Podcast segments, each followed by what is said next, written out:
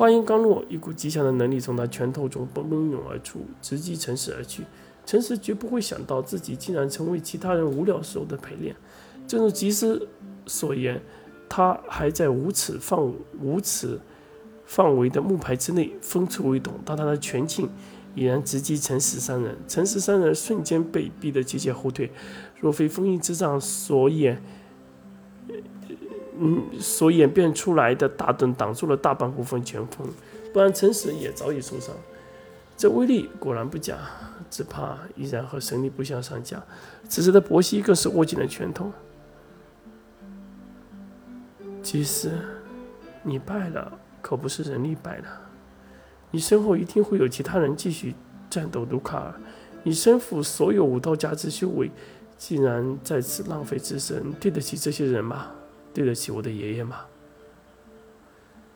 杰斯哈哈大笑。天上地下，就我一人突破那道瓶颈。若我不能，这个世上绝对不会还有其他人。杰斯的话还没有说完，只见伯西全身的雷电开始密集，神速力充满全身，瞬间已经出现在杰斯面前。吉斯的速度俨然跟不上此速度的反应，正中一拳。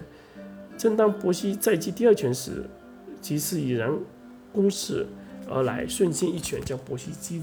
到百米之外，只怕波西已然重伤。可却在此时，波西惊呼道：“神速力，竟然是神速力，竟然是神速力！卢卡，卢卡呀，好你个卢卡呀！原来当年你只是封了我的踏天之道。”呵呵现在，他们来了，那条才是真正的踏天之道吧？吉斯看向三人，言道：“三位小娃，